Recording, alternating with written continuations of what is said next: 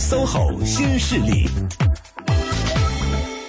三十六计，职场奋斗，我可以倾囊相授；衣食住行，居家窍门，我可以畅所欲言；推荐最具性价比的选择，我可以毫无保留。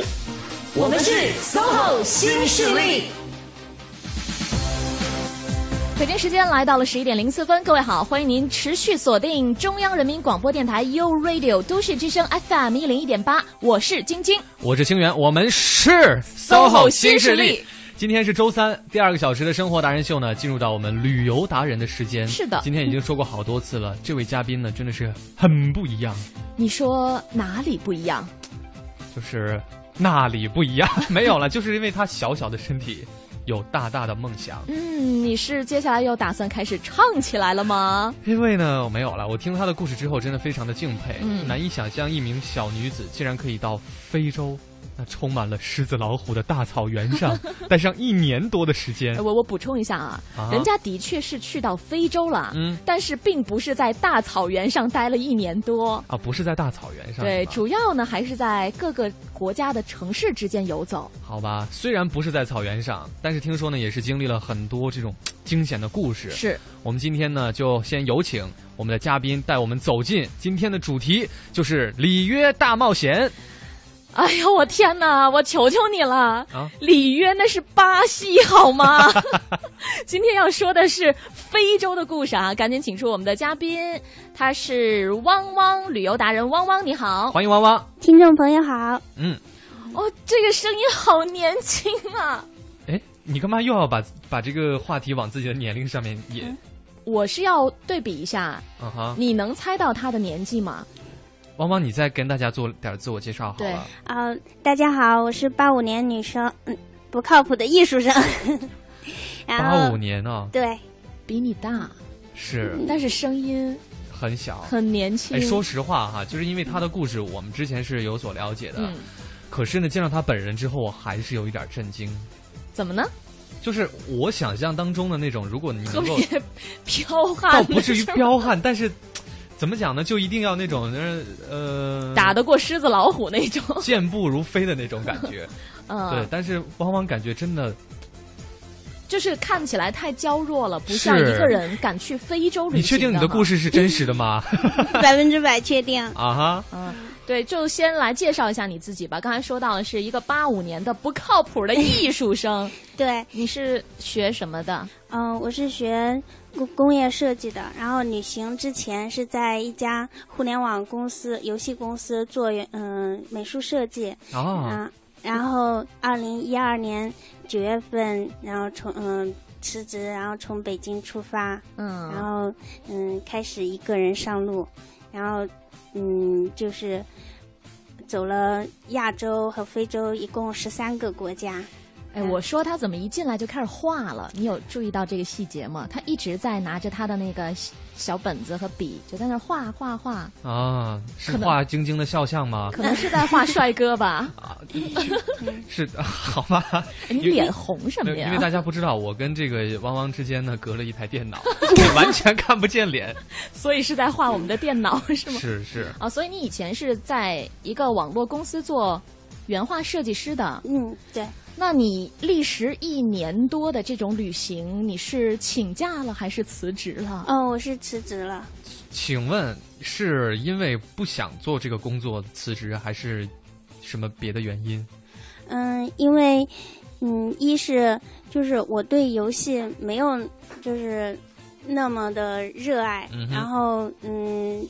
之前刚毕业的时候，主要是因为还是为了生计，嗯，然后后来，嗯，就是等就经济条件好一些了，然后我其实一直就有想要就是出国，就是看看外面的世界那种想法，嗯，然后就攒了一定的钱，然后就开始走了。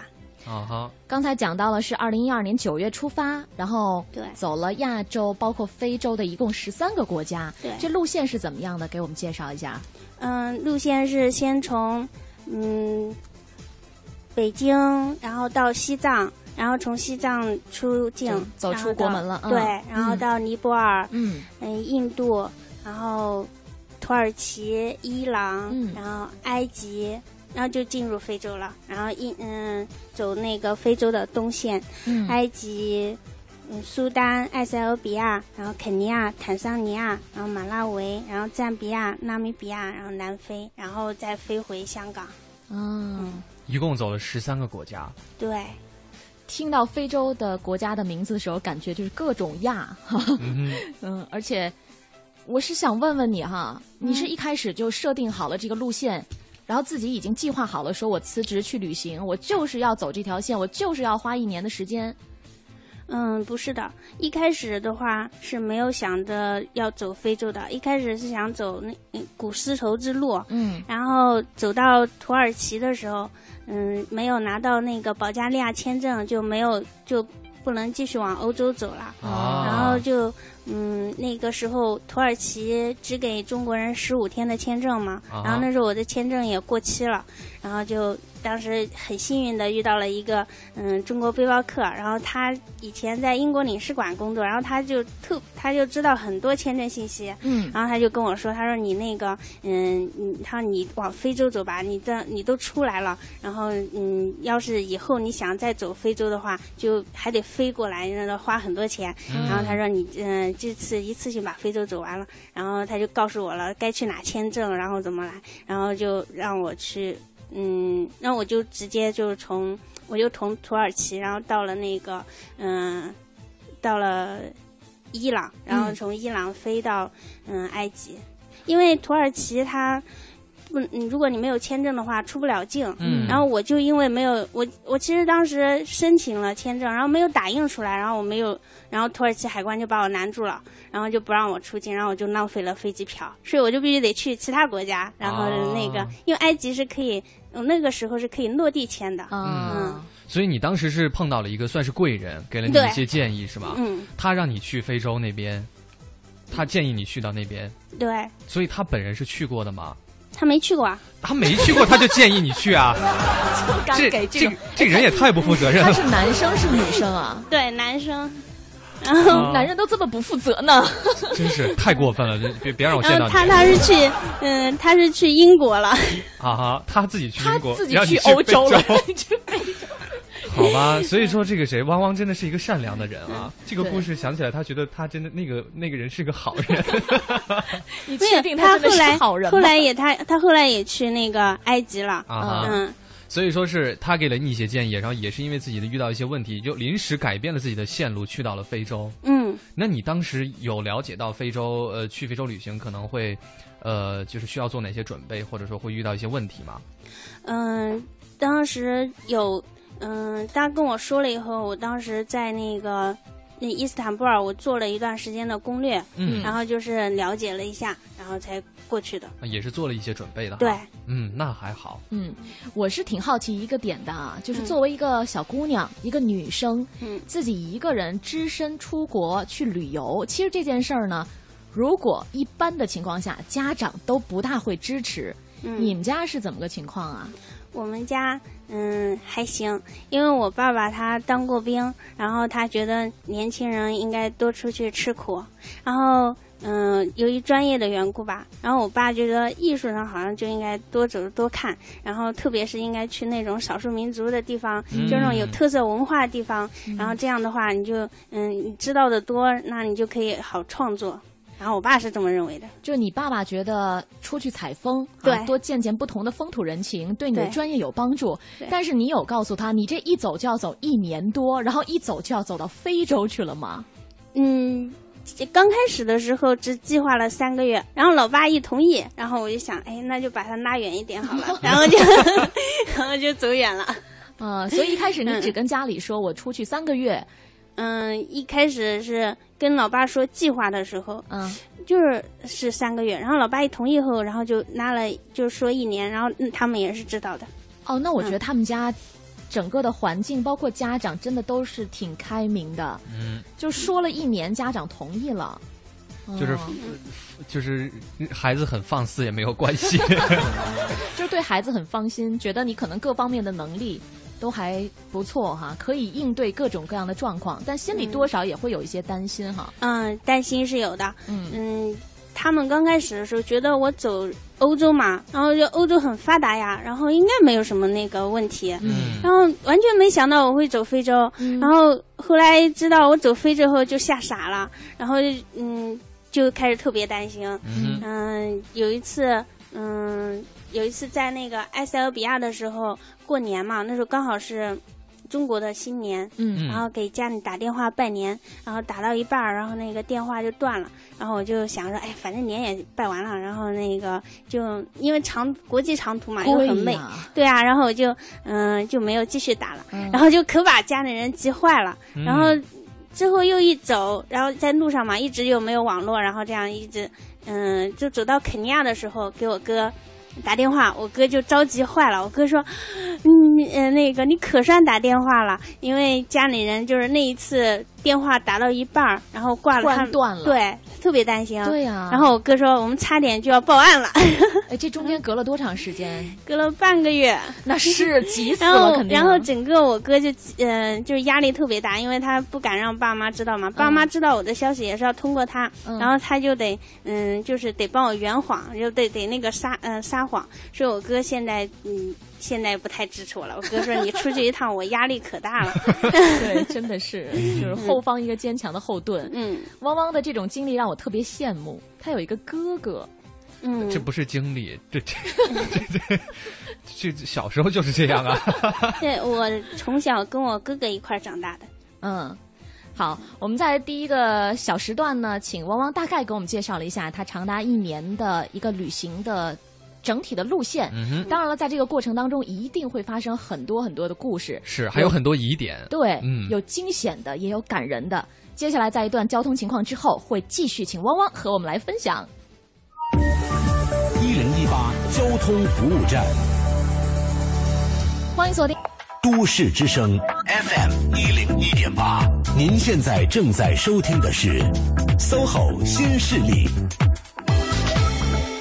十一点十七分，欢迎各位继续回到我们的节目。我们的节目名称是 SOHO 新势力。各位中午好，我是晶晶。大家好，我是清源。在今天第二个小时生活达人秀的部分呢，进入到旅游达人的时间。今天为各位请到的是一位不靠谱的艺术生，哎，是一位在自己小小的身体里蕴含着大大的能量和勇气的。小姑娘，汪汪，你会唱蜗牛吗？不会。啊，我以为这首歌一直指导着你。好，再次欢迎我们今天的旅游达人汪汪。对，嗯，听众朋友好。嗯，汪汪有特别甜的一把嗓音。是。嗯，但是你作为一个小姑娘，作为一个拥有如此甜甜声音的小姑娘，自己在外旅行的时候，这恐怕不是优势吧？哎，也是哈。我其实挺爷们儿的。哦，是吗？是吗？对啊，内心是女汉子。嗯，你逼人家说出来这个嗯，你这个主持人真的是。嗯，其实刚刚刚讲到，就是他再给大家介绍一下，可能有的朋友之前没有听到哈。那汪汪是自己独自一人呢，用了一年多的时间，嗯，走了走出亚洲，去到非洲啊，走了十三个国家。是，在这个途中，你一直都是一个人吗？嗯，没有啊，就是在途中会。遇到很多不同国家的旅行者，然后就会路线相同的话，就会一起搭伴走。啊，就是阶段性的会有很多伙伴是吗？对，嗯，那还好。呃，一个人在一起的时间，就是非洲的，嗯，是就是还。也不是那么多，嗯，没有什么自己特别孤独的时候，多数时候朋友都还是有的，在旅途当中可以遇到新的朋友。对，嗯，那你这一趟走下来，咱们先说一个总体的感受好了。这一趟走下来，最大的感受是什么呢？我最大的感受就是，就是，嗯，我觉得自己的那个改变吧，然后独立性更强了，然后胆子也会更大，嗯，然后，嗯，还有就是心胸更加。就是更有包容性，我觉得应该是你哥哥更包容了吧？啊，是。我觉得你现在所有的这些感受都让家里人很很很苦恼。嗯，你独立性更强了，胆子更大了，就是说下一次可以用两年的时间 出去旅游，然后心胸更宽广了，更有包容性了，想得更开了，就是可以两个月都不给家里打电话。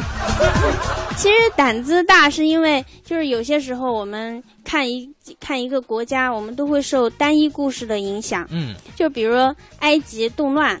然后很多人就会觉得啊，那里好不安全啊。嗯。但实际上，它真正动乱的地方，它很嗯，就是广场那一块儿。然后你到其他的地方，你就感觉。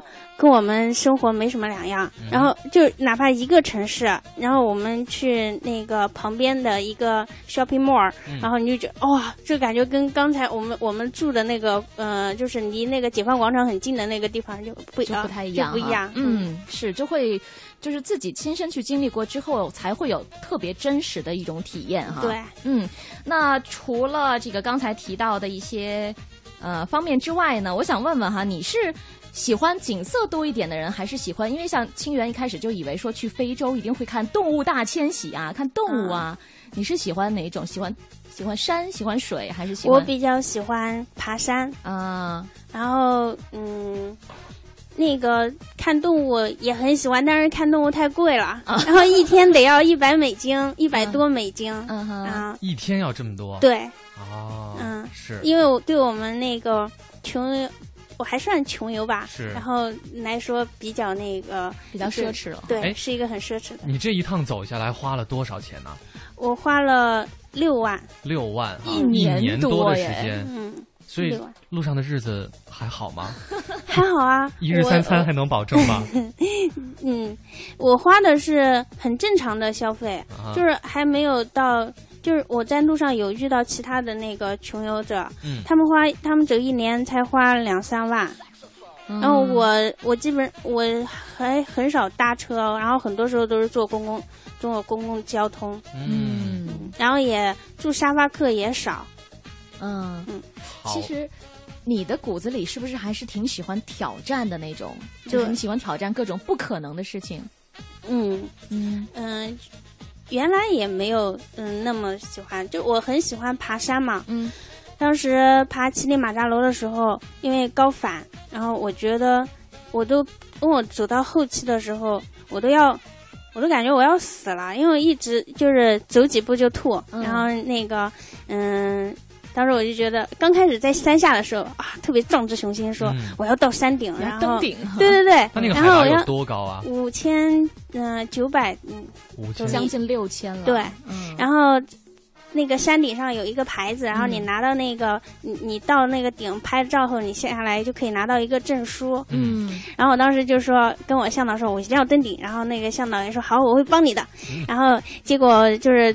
嗯，因为最后冲顶的那一天是就是半夜十点钟开始冲顶冲顶嘛，然后就黑乎乎的也看不见，然后走到那个有没有风景就得一步一步往上走，然后走到后面就就是那个开始高反，然后就意识就很模糊了，然后就开始吐，然后我就说我上不去了，我那时候只想活着，然后我就说我说我登不上去了，然后那个那向导就跟我说你可以的哈，你一定能，他说你死不了，他说你肯定能上去，然后然后那个因为他人嘛。他是很有经验的，然后他是经过朋友介绍给我的，然后他就是说了要帮我登顶的，然后他最后就基本上拖着我走，然后最后到顶了以后，我发现哇，然后特别开心。最后二十二两百米，就是我看到那个标志的时候，刚开始没看到的时候，走五步都觉得是一种绝望，对，嗯，然后看到那个标志的时候，最后两百米我就直径走过去了，没有歇，然后那第一次爬山爬到哭，然后当时就嗯那个眼泪就下来了，然后他就说你看。看你没有死吧，然后我就觉得，嗯，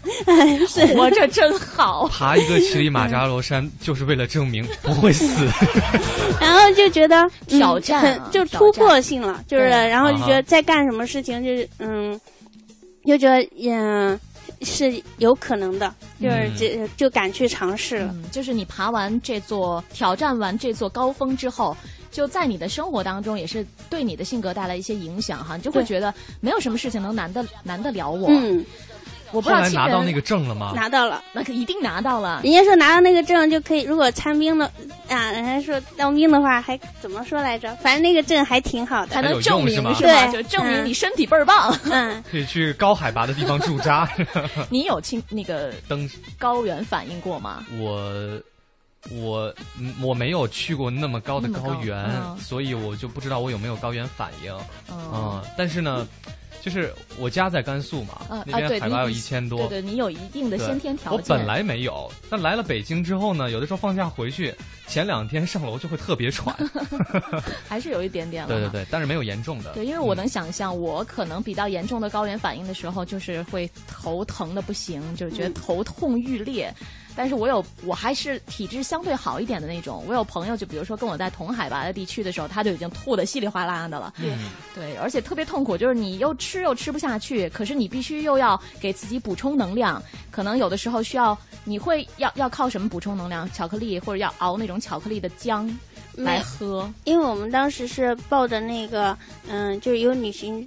旅旅行公司嘛，然后他所有的食物都是他准备的，准备的，因为就是那种非洲食物啊，然后到最后我就吃不下去，就嗯，尤其在很高那时候，我特别想吃方便面，因为想吃热乎的东西，然后他就是那个嗯，chips，就是那个薯条，然后就吃不下去，我最后呃一天都没有吃东西，最后一天走了十八个小时，凉的多难吃啊，对，然后因为还吐嘛，然后就根本吃不了。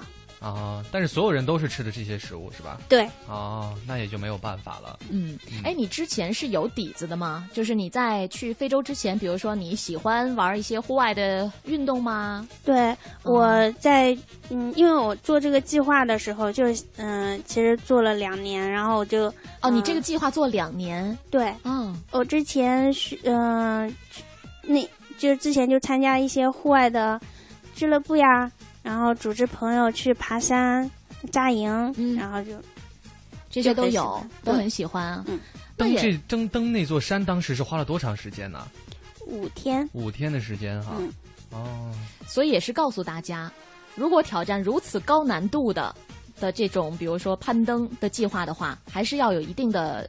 准备和一定的基础的，是不是说你有一个决心就一定可以达成的？对。另外，人身安全真的是第一位的哈，不要一味的去冒险。嗯。我们还是要在做足了各方面准备的情况下，再去尝试和挑战。是。嗯。看似说走就走的旅行，其实也是做了很长时间准备的。对，光准备就做了两年。那攻略呢？这个路线呀，还有比如说，你有提前订什么机票、酒店什么之类的吗？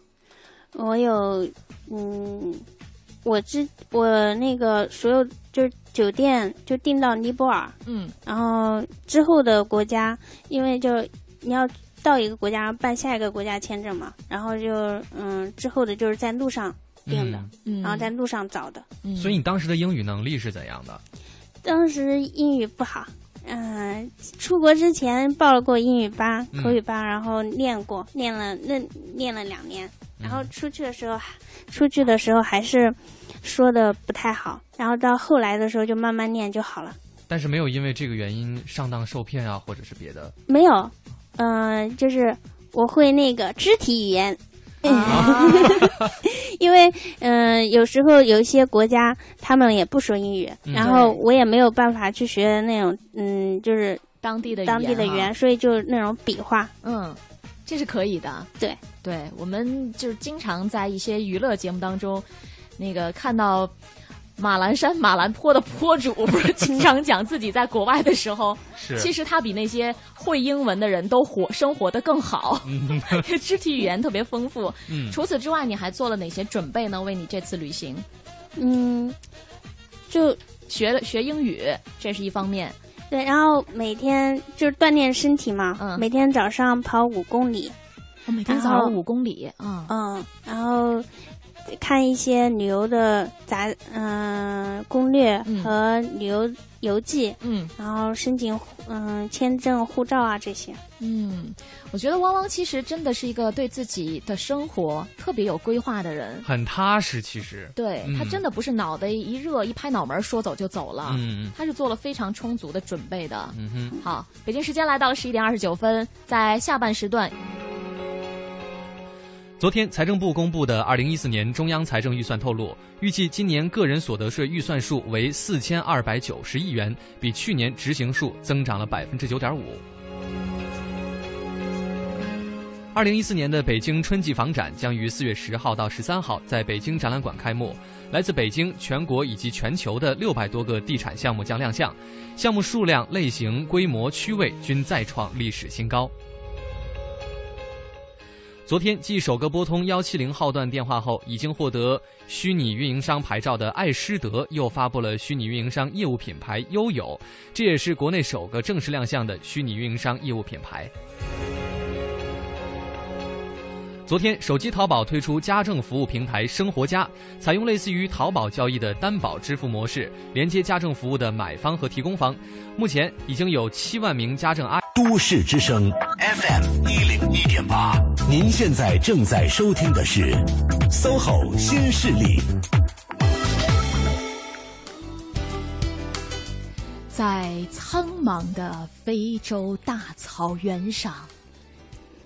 我以为你要说在苍茫的大海上，风 聚集着乌云。在屋好，哎，你会不会来一段那个动物世界的那种配音啊？还真不行，不行是吗？先天条件不足，后天可以补齐啊。这这这很难补齐，已经做了很多年的尝试了。好了，十一点三十六分，各位听到声音来自于中央人民广播电台 u Radio 都市之声 FM 一零一点八，正在为你直播的节目是 SOHO 新势力，我是晶晶。各位好，我是清源。今天进入到我们第二个小时的这个旅游达人的部分呢，为各位请到的是一位，嗯，非常敢走敢闯的。看似弱不禁风的，实际内心特别强大的是小姑娘，一位小姑娘，对，也是旅游达人啦，对，叫汪汪，对，大家好，嗯，欢迎汪汪。是，而我们刚才之所以想展现非洲大草原的风貌呢，就是因为汪汪自己一个人行走了非洲，嗯嗯。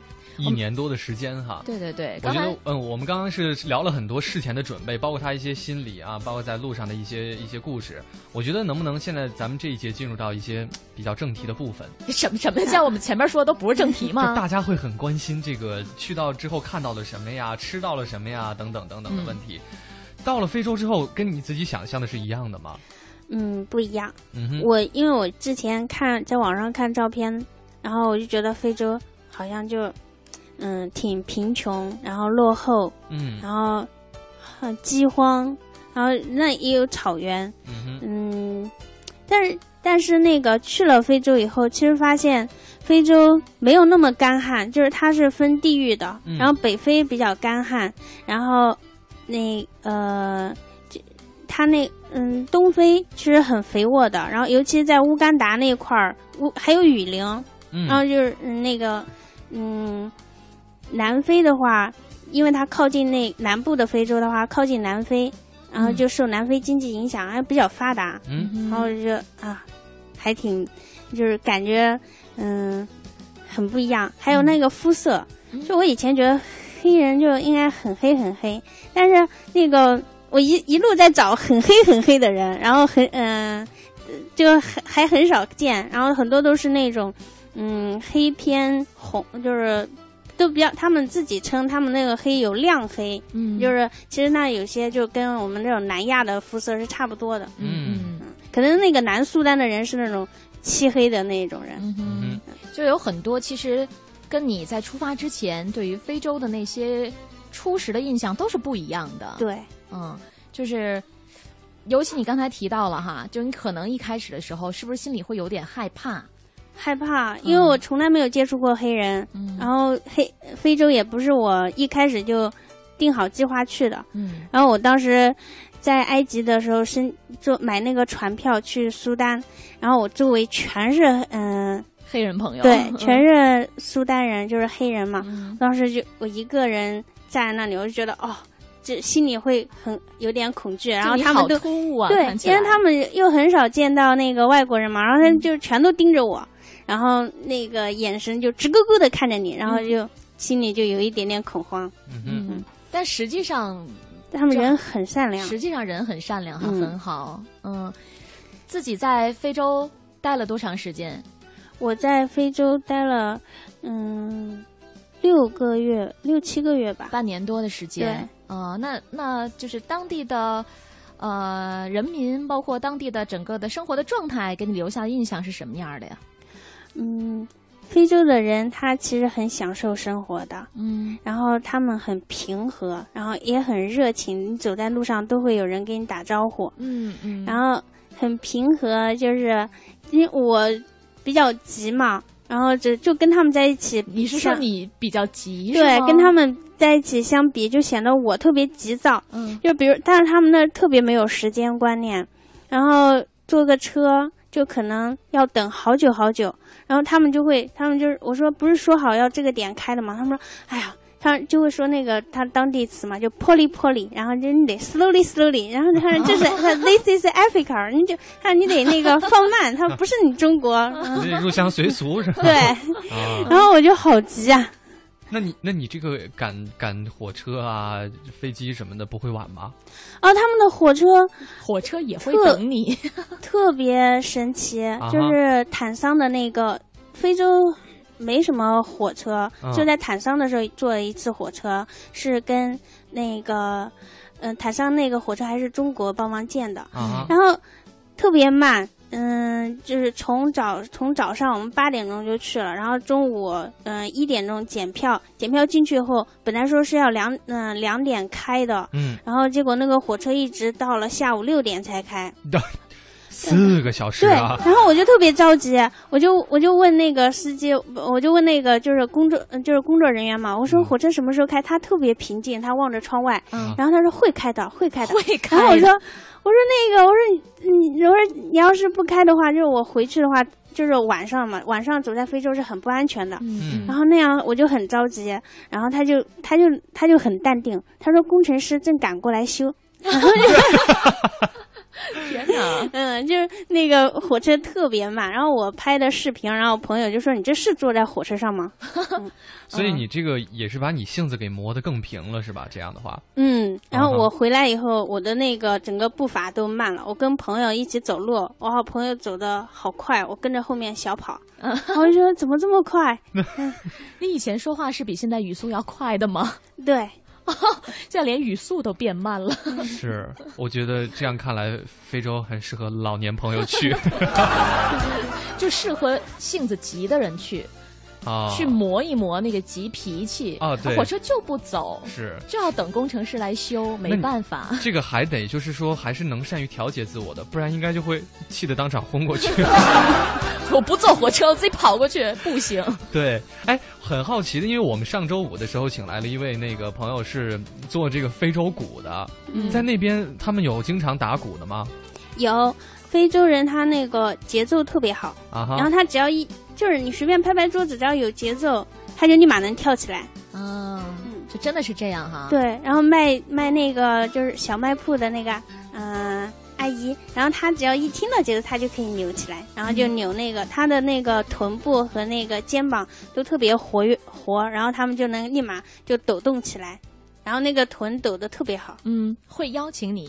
加入他们的这个舞蹈的队伍当中吗？对，然后我就像一个机器人一样，一起抖动是吧？对，然后我回来现在已经嗯练的还不错了啊！哦，是吗？对，我现在要比之前好很多，之前就是僵硬的，然后他们就扭的特别哦活。然后当时在爱赛的时候，爱赛有个舞蹈，它是那种抖肩，嗯，然后因为那个是从他们民间就是传出来的，然后就是男的女的，如果就是相互吸引的话，就就这种。跳舞来那个吸引对方，然后就抖肩，然后我就抖不了，嗯，然后他们那个肩抖的特别的火，嗯哼，其实就像你说到的，可能非洲人民是特别的有艺术细胞的啊，嗯，他那个色彩，他们对色彩非常的就是是对色彩很敏感，然后嗯，就是他们会从那个当地什么那种树枝，就是那种果子，反正就是摘下来，然后把它串成链子，嗯嗯，然后。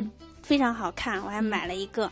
然后他们那个木雕雕的非常好，就是嗯，像坦桑吧，他就他就雕他那个埃塞吧，就是马赛人。嗯。然后雕的特别好。嗯。然后那个嗯，他们还喜欢好多颜色，就是穿嗯穿一起，然后搭配的也很好。嗯嗯。然后我朋友还说：“嘿，要不我们去非洲开个什么那个嗯小店是吧？”对，就是那就是。工作室，然后我说我们到这来绝对失业，人家的那个艺术创作比我们好多了。他 随便随便拿来一些什么生活当中的各种东西，都可以做成一个小艺术品。嗯嗯，我有一点挺好奇哈，就是因为当地肯定呃各种民族会非常的多，然后你也说到了，你爸爸当时同意你去，就是觉得为你的艺术工作采风去的。嗯，有没有一些交流上的障碍，或者说你你在马路上怎么识别不同的这些？因为他们语言都不一样嘛，是吧？嗯，因为他们是靠图案吗？还是对，像你到非洲以后，你就发现好多店，它其实它的那个，嗯，它都画的图，嗯，然后鞋店它就画一个大大的鞋子，然后那个理发店很有意思，他就会画那个人正在剪头发，哦，然后嗯，所有的东西他都把它图像化了，嗯，这样的话就是，所以我们在非洲旅行是没有障碍，就算你不会。英语的人，你去也没有障碍的。你一看那个东西就知道这店是什么，就是卖卖什么的，对，挺有意思的。嗯，就是识图就可以了。嗯，尤其是那个最好玩的就是那个卖肉的店，他就画了有鸡、猪，然后嗯，就是各种动物。对，啊，会以为是一个小型的动物园。那卖宠物店的，卖宠物的，宠物应该没有猪吧？应该好，好吧。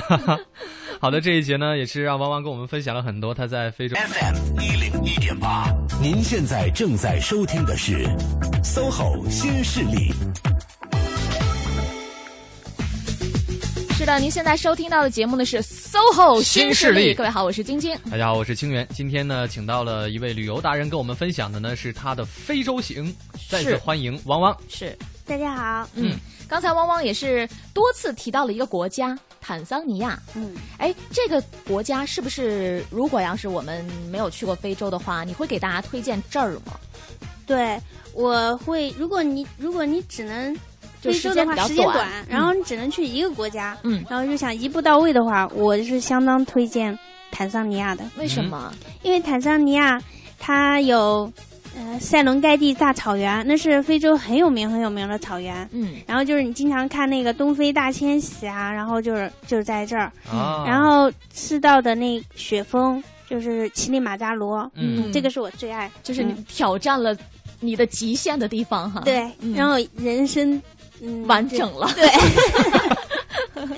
然后它乞力马扎罗，它不只是挑战，它是非常美。就是你如果你不去登到顶，你就进。进到那个国家公园，你爬到那个一半也是非常美的，就不要最后一站就是登顶，你到走前面两两个是非常容易的，很平缓的，然后那个风景相当美。嗯，啊，还有就是有小非洲小马尔代夫之称的桑兹巴岛。嗯，然后还有它还有那个嗯最大的那个淡水湖维多利亚湖，嗯，然后马拉维湖，就如果你只能去一个国家。然后就去这儿，然后就好，你就可以够够玩了，就可以把非洲其他的都了解了啊，可以很好的体验一下非洲的风情哈。对，嗯。还有一个问题就是大家都很关注的，你在那边吃的话适应吗？我吃的话就还挺适应的，因为我对吃没什么挑剔。啊。嗯，然后吃就别人吃什么我就吃什么。嗯。它非洲有那个嗯像。像就是北非的话，它是那个穆斯林国家嘛，然后它的文化就是穆斯林的饮食文化，就不能吃猪肉啊，然后不能喝酒啊，然后抽那个西夏，然后嗯，就是吃那面包，嗯，然后埃塞比较特别，埃塞它有那个英吉塔，什么东西啊？这个就是埃塞人民全部都吃，就是它是一个那种小主食还是什么？主食，然后看起来像一块抹布一样，啊像抹布。对，味道呢也那就是相当于饼是吗？嗯，一块大大的饼。哦，它是用那种啊，我忘了就那个叫什么名字了。那个植物是长得很小很小的那个，然后把它磨成那个粉，然后酿，就是做成一个那种大的那种摊饼。啊。然后第一次埃塞人请我吃的时候，他说：“哎，来吃那个午饭。”然后我当时想，午饭在哪呢？然后他也没有那个桌子嘛，就一个板凳，然后上面就是一个盘子，然后是那块那个对，然后上面有羊肉啊，那我根本就没看到。我说在哪呢？然后他说这个这个，我想说啊，这怎么吃？然后他们是用手抓着吃嘛，然后就把手撕一片那个那那个外布，然后就然后就抓着那个羊肉，然后大口大口的往嘴里喂。然后我还很喜欢吃，然后有些。对，我觉得好特别，有点酸酸的。嗯，然后有些人他不喜欢，有些旅行者他就不喜欢吃。嗯，他觉得这个太惨了。是不喜欢那个味道，还是不适不适应用手抓着吃饭的这种方式？还是不喜欢那个形状？其实我觉得手抓还挺好玩的。我是在从印度之后，我就练，就是学学会了那个手抓饭，我就很喜欢用手去抓着吃。嗯，然后，嗯，到了东非，东非基本上就是他吃的东西，就整个黑，就是那个饮食文化，就像整个黑人文化了。嗯，然后他们都吃一个玉米玉米面做成的那个西马，然后呃比较就是你可以拿在手里面捏捏捏，然后蘸上那个汤，然后就这样吃。嗯，你对你来说总体感觉在非洲的饮食还是可以适应的。哎，他们当地多数对于食物的做法是什么？就也是肉是烤什么煮？他们只有一个锅。嗯嗯。那个所有的东西都放里面，然后煮，所有东西都放里面煮。嗯，那那这岂不是每道菜的味道都差不多？对，它没有，它没有像，呃，我们这样做好多菜，他们那种做出来就差不多。然后，然后饭那个上面浇点菜，然后就这样混着吃。嗯嗯。还有就是吃快餐，就是因为他们原来是英殖民国家嘛，然后大部分人都吃那个快餐，就是嗯，chips，土豆和鱼是吗？对，就是这个，就还是这个。Fish and chips，好吧。我觉得最后一点时间了哈，可能今天就是因为汪汪一年多的时间经历了太多的事情，没有办法全部说完。嗯，最后的时间，如果大家想要去非洲旅行的话，那你会在有什么样的建议？比如说安全方面有没有什么要注意的？安全方面，我就建议大家就是出门的时候不要带包，然后不要带包。对，因为因为非洲人他就嗯很容易，他看到你很容易抢游客，他觉得你带的包的话，就感觉你的包不管你包里面有没有东西，他觉得肯定有有有钱。嗯，因为旅行者嗯就是游客嘛，都会把那种贵重的东西都会带在身上，然后他们就会抢，所以你要穿那个当地人的衣服。嗯嗯，就是穿尽量打扮的，因为在非洲有很多很多华人，嗯，然后只要你。不带包，你穿的那种，嗯，很平常，他们就会认为你在这已经生活了很长时间了，所以就不会认为你是游客，不会抢你。想办法把自己打扮的像在当地生活了很长时间一样。那我现在这个夏天就要开始努力把自己晒黑了。原来你想去非洲生活。好的，谢谢汪汪，今天这一小时做客我们直播间，分享了很多自己在非洲旅行当中的经历。当然了，没有特别尽兴哈，因为一年的时间，故事会发生很多很多。那最后，我们不妨就在一首充满着。非洲这种风情的音乐当中来结束今天的节目吧。稍后的时间是由赵宇和小宁为你带来的风尚 CBD，我是清源，我是晶晶，明天见了。